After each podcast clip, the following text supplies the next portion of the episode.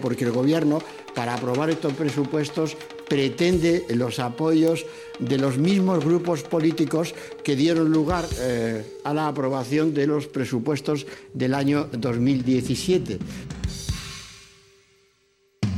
El gobierno se ve forzado a negociar, porque cuando uno no tiene mayoría absoluta, la arrogancia no puede servir como bandera. Unos presupuestos de trileros no es lo mejor para un país. Porque unos presupuestos son la demostración más evidente de un gobierno para demostrar que tiene un proyecto de país. Por eso lo aprueba el Parlamento. ¿Sabéis dónde está el problema? Que cuando se convierte cada ley de presupuestos en un zoco donde extraperlistas y trileros aprovechan la falta de mayoría y también la falta de vergüenza del PP y ayer del PSOE para negociar su parcelita sin atender al conjunto, la cosa no va. Era una especialidad de la convergencia democrática de Cataluña de Puyol y sigue siendo hoy del PNV, al que se han sumado, claro, los oportunistas de Ciudadanos.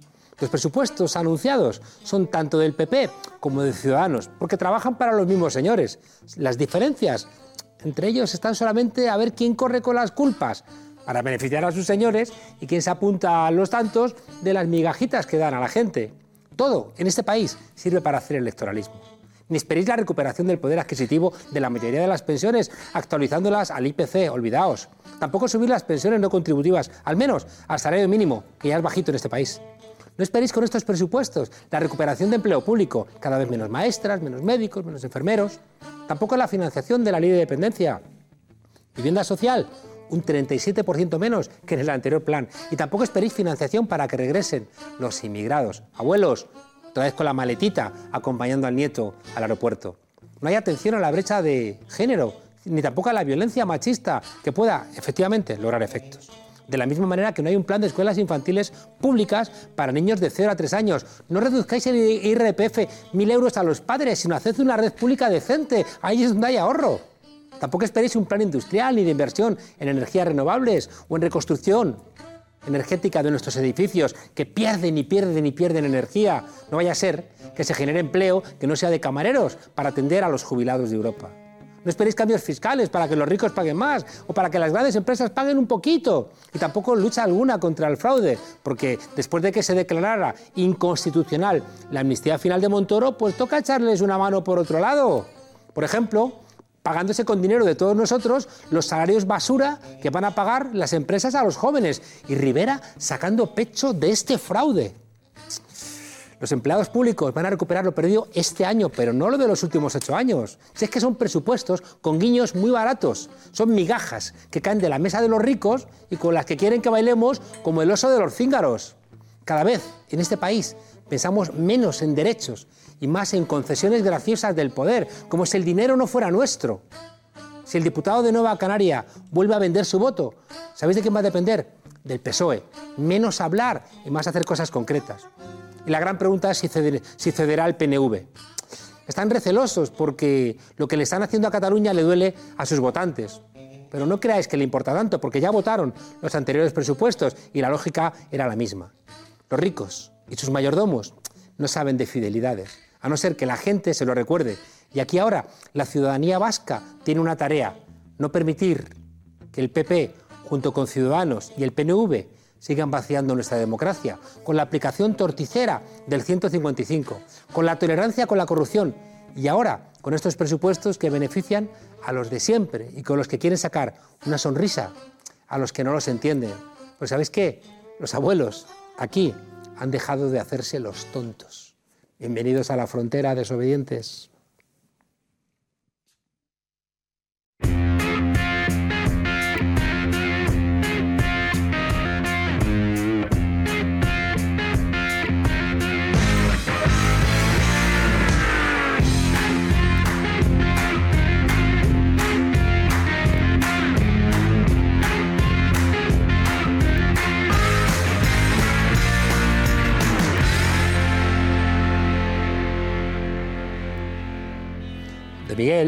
Miguel, Cillería, Ochandiano, Bilbao, Arruti, Larrañaga, Arriola, Echaburu, Urrutia, más de ocho apellidos vascos implicados ahora en el mayor juicio por corrupción que se ha celebrado nunca en Euskal Herria, el oasis.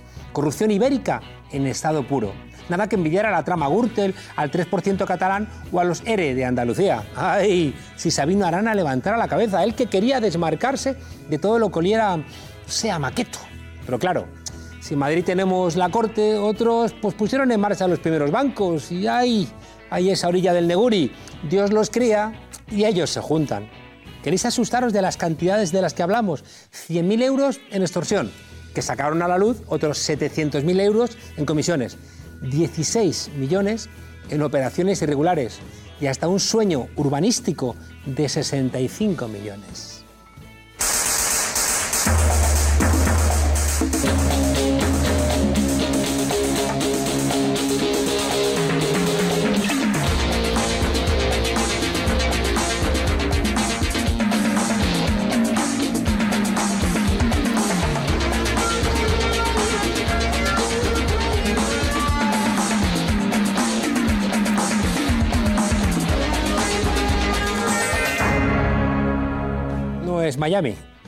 Es Euskadi. La mayor historia de corrupción vasca jamás contada tuvo lugar hace nada, entre los años 2005 y 2009. En marzo de 2010 tuvieron lugar las primeras detenciones. Fueron necesarios cinco años de investigaciones. En el banquillo de los acusados, 26 personas sentadas, la mayoría del PNV, y se enfrentan a 440 años de prisión en total. Incluso han tenido que hacer obras en la Audiencia Provincial de Álava porque se quedaba pequeña para tanto supuesto golfo. No hay pan para tanto chorizo. Quiero un país en el que en efecto no haya pan para tanto chorizo, porque eso es bueno. Es una señal de que la economía española repunta, mire usted. El protagonista de esta gran superproducción corrupta era ni más ni menos que el número 2 del PNV en Álava y también diputado foral, Alfredo de Miguel, Chicho para los amigos. El solito se enfrenta a casi 54 años por 21 delitos de corrupción. Un auténtico emprendedor que elevó el convenio colectivo de la corrupción en el País Vasco al 4%. Un 4%. A ver si aprendes, Puyol. A ver si aprendes, Cifuentes. Donde no innovó tanto fue en el modus operandi. Para eso tiró del manual del corrupto español de toda la vida, ¿no? Ese de que pone los pies encima de la mesa con el puro y dice, ¡ala, comisiones ilegales! A cambio de adjudicaciones públicas, ¡ala, contratos a dedo! ¡Venga, facturas falsas! ¡Maletines, extorsiones, volquetes de chorizos! en fin, que tejieron una red de empresas que tenía como columna vertebral Catalla Consulting, pero que fue creciendo y creciendo hasta implicar a 25 sociedades más una trama organizada para obtener irregularmente contratos o adjudicaciones públicas de diferentes administraciones donde, qué casualidad, gobernaba el PNV. Sí, pero aún no me han pagado. Ahora aflojen ustedes la mosca que en latín quiere decir la pasta. ¿Qué pasa con los 10.000? Este cocodrilo está en ayunas hace meses. ¿De qué está usted hablando? De la pasta que esta hoguera me debe por haber conseguido que aquellos idiotas cedieran la cañada. Es cierto, nuestro amigo me obligó a ofrecer 10.000 cuando ellos se conformaban con 500. Sí, la competencia es la base de los negocios. Ja, ja, ja, ja, ja. Urcuyu, que por aquellos tiempos no era el Endacari, sino el presidente del PNV, salió al corte pidiendo que debían entregar sus carnés del partido. Eso sí, sin prisas. Tuvieron que pasar 10 meses antes de que los entregaran entre medias, claro, algún abracito entre Guíbar y de Andrés, en plan, Alfredo, sé fuerte. Dime, ¿de qué presumes? Ay, después el PNV destacaría la celeridad, la transparencia y la determinación desde el preciso instante en que, ¿qué? Que se conoció esta investigación. El PNV no le hizo tanta gracia como a este paisano. Este caso les dejó tocados, pero no hundidos. Porque en 2016 volverían a ganar las elecciones autonómicas. Vaya. Así que en Euskadi tampoco ser corrupto paga determinados precios. En la derecha y Urcuyu, ya Lendakari aprovechó para proclamar a los cuatro vientos que en Euskadi no había corrupción generalizada.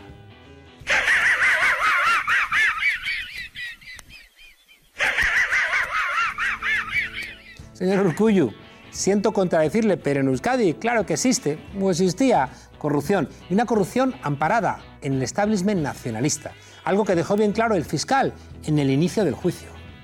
En estas personas el poder, bueno, no sé si el poder, la inconsciencia o la desvergüenza, eso cada uno que lo califique como quiera, de poder reclamar estas comisiones no en un callejón oscuro, no, no a través de intermedios, sino remitiendo correos electrónicos desde una dirección de correos oficial de la Diputación Foral de Álava. Y además refiere que estas personas no, no son personas aisladas, no son calentones de estas personas, sino que estas personas se encuentran amparadas por todo el establishment. Claro. Así que resulta que igualito, igualito, igualito, no sé, que el PP, igualito que lo peor del Partido Socialista. Y mientras la Fiscalía dice eso, ¿qué hace el PNV? Pues lo mismo que el PP, que en su día el PSOE, que ahora Convergencia, culpar, culpar al resto del mundo de sus desgracias. Poner en marcha el ventilador en medios afines, cuestionando los comportamientos de la denunciante, de la Fiscalía, de la instrucción e incluso, qué curioso, igual que Cifuentes en Madrid, de la propia Erchaincha y aquí de la Guardia Civil o de la Policía Nacional. ¿Realmente alguien cree que la Erchaincha, dirigida por el PNV, va a intentar manipular unas pruebas para imputar a unos líderes del propio PNV? ¿Qué ha quedado de la defensa ultranza de la Erchaincha? ¿Qué ha quedado de la defensa ultranza de las instituciones de autogobierno? Es que nadie es nunca lo suficientemente patriota cuando te metes con los que tienen el monopolio de la patria. ¿O por qué creéis que se han llevado siempre tan bien el PP, el PNV, Convergencia Democrática de Cataluña o el PSOE de sus mejores tiempos? Cubrir de sospechas la actuación de la Erchaincha no parece lo más coherente desde el partido que dirige el cuerpo. La importancia del caso de Miguel es muy superior a la cuantía de lo recaudado. Se acabó la metáfora del tan cacareado oasis vasco libre de la corrupción. Ese pretendido oasis solo era un espejismo, por mucho que intenten disimular, por mucho que echen la culpa a los de fuera, son igual de corruptos que el resto. Han sido más astutos en ocultarlo, pero no en evitarlo. Es verdad que en algunos sitios del País Vasco la oposición estuvo más vigilante. Y esa izquierda que estuvo mirando logró que al final, bueno, pues fuera menos el peso de la corrupción. Pero ¿sabéis qué ocurre? Que al final, tanto tiempo en el poder, sea en Euskadi, en España, en Francia o en Italia, termina por enseñar todas las trampas. La corrupción forma parte del ADN de la derecha desde siempre, en todos sitios, y si gobiernan desde hace mucho tiempo, se queda como más todavía marcado en la memoria. De la derecha nacionalista vasca, de la derecha nacionalista catalana y de la derecha nacionalista española podemos decir cosas muy parecidas. Su modus operandi es igual en Vitoria, en Barcelona que en Madrid. Son formas idénticas de entender la política. Euskadi la versión definitiva de la saga del padrino. El partido. Y viene aquí el día del Alder Dieguna a pedirme la cabeza de un alcalde. Es que yo, verá. Haber venido antes, hombre, con las ganas que teníamos de mandarla a tomar por saco. La complicidad del factor naranja de la- del nuevo partido de Aznar en este asunto tampoco me extraña, porque si beben de los conceptos políticos de Milton Friedman, no me extraña que asuman también los, los postulados de la doctrina de la seguridad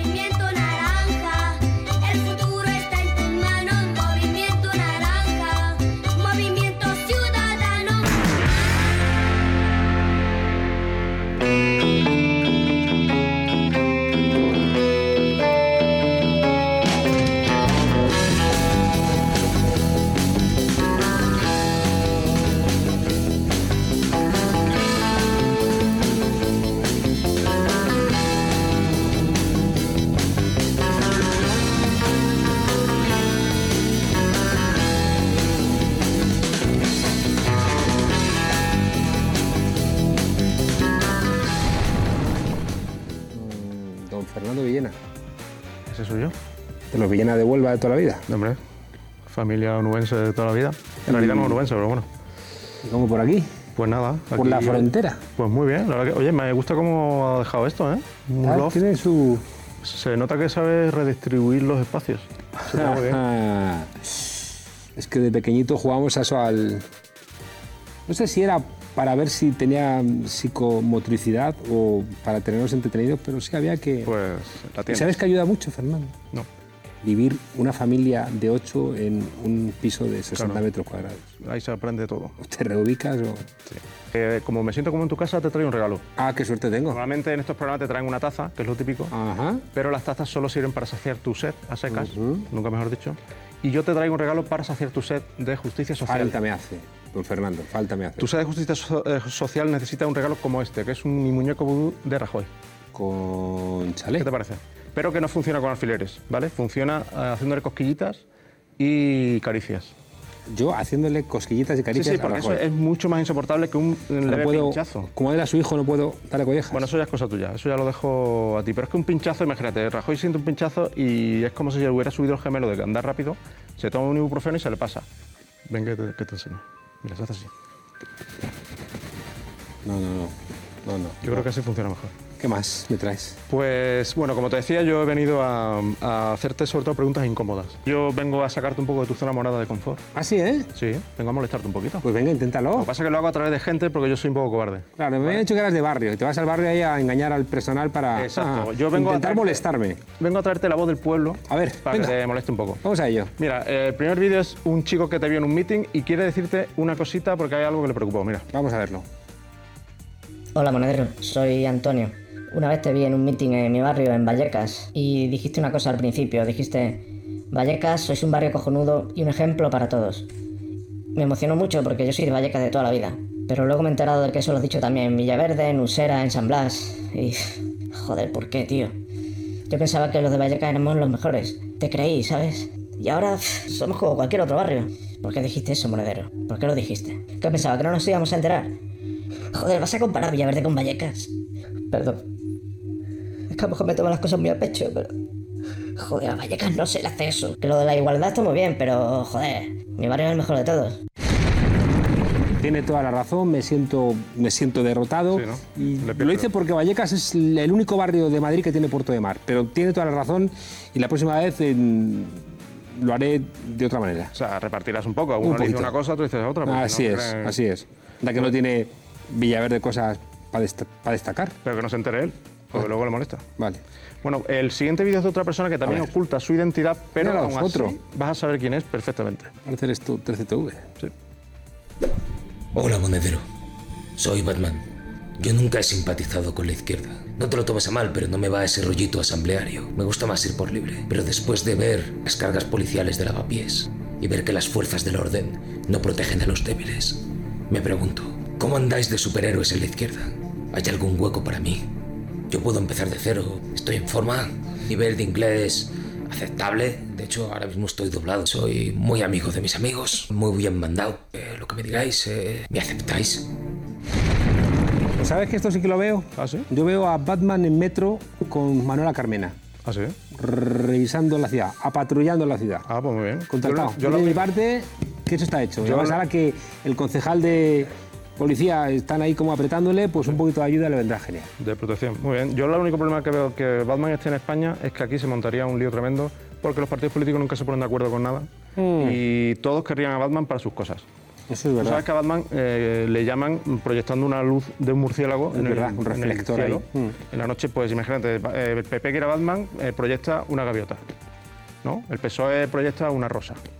Si lo quiere el Ciudadanos, pues una vez es una gaviota, otra vez una rosa. Así es. Ciudadanos es, es Y- así, es ecléctico. Y Podemos no necesita luz, porque Batman iría a los de los porros.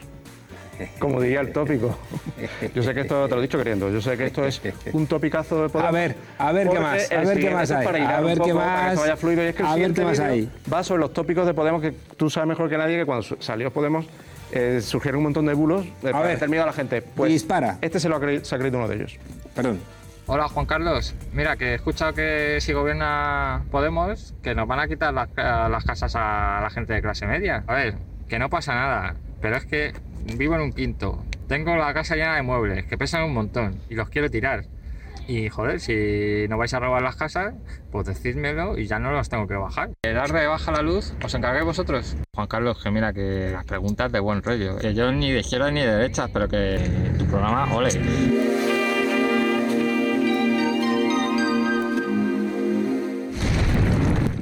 Obligación contractual de avisar con 15 días de antelación. ¿Qué me tienes que decir a eso? Que, o sea, que tú le avisas con 15 días para que de, de- de No, avisen no, no, no, no, en la casa. que, que- que- me soplan a mí en el éter ese tipo de cuestiones. Pero además es que esto es mentira. Es mentira, ¿verdad? O sea, lo que quiere la gente de Podemos no es quitar el piso, sino realquilar como en Doctor Cibago Ah. a la gente con unas cortinillas Ya, ya. para que hagan ahí sus cosillas. Pues yo, yo- Buena convivencia. Anoche, anoche, no, hace unos días estuvo aquí eh, Pedro Pastor y decía que en su casa viven ocho personas. ¿Se quejaba? No, al revés. Lo vivía como un ejercicio de convivencia. De hecho, quería más gente. Más gente. Que se meta más gente. Yo lo único que sí, sí, en el caso, de, en, el caso, en el caso de que fuera verdad eso, Pasos negros que vienen a robarnos el trabajo. bueno, perseguirlos, yo lo que, maltratarlos. lo que creo que en el caso de que fuera verdad que Es funambulista. casa- Hombre, eh, creo que ahora mismo eh, está consiguiendo que Rajoy se, se encuentre un poquito mal. Pues mirad, mirad, mirad cómo baila. Mirad, mirad. A ver. Pero no a mí, sacad a, ¿eh? a Rajoy. Mirad cómo hace con las piececillas. ¿Veis así como...? ¿Eh? ¿Eh? Oye, noto que ya sobra aquí, que está muy a gusto con el muñequito. Oye, esto lo hace un youtuber y tiene como 300.000 visitas. Ya os lo peta. Oye, eh. Bueno, pues Oye. entonces, que nada, pues estas eran las preguntas, tampoco Pues, era para tanto. tampoco te has sido la, esforzado. la- la primera sí un poco suave. Tampoco te has esforzado mucho esta Bueno, semana. ¿eh? yo, lo que, yo lo que diga la gente. Sigue Yo, trabajando. yo te traigo la voz del pueblo. Sigue trabajando y tú, Lolo o Ardillita, sacad cortina para pasar a otra cosa. Lo de ayer fue una revuelta callejera con, con, eh, daños a bienes y a personas.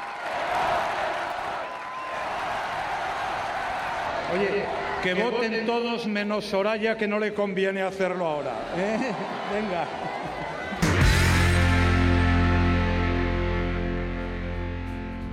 Ay, desobedientes. Me habéis mandado un vídeo de una procesión en Bilbao. Tiene su gracia, tiene ahí su cosita.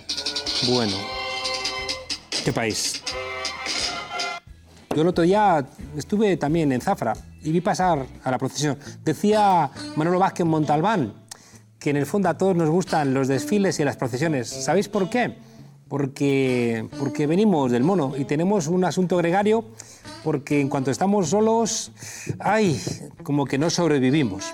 Y por eso ahora, en tiempos de corrupción, ellos como que se agregan y los que no juegan de alguna manera a ese acuerdo interno, pues, pues tienen problemas, como Cifuentes en Madrid. ¿De Miguel el, el País Vasco se portará bien? ¿Bárcenas seguirá siendo amable con los que le hicieron ganar tanto dinero? ¿Urdangarín escuchará lo que le digan en la familia real? En fin, desobedientes, que la cruz no la lleva solamente Jesucristo, sino que la lleváis todas vosotras y todos vosotros. Ay, esta Semana Santa, hasta mañana, desobedientes.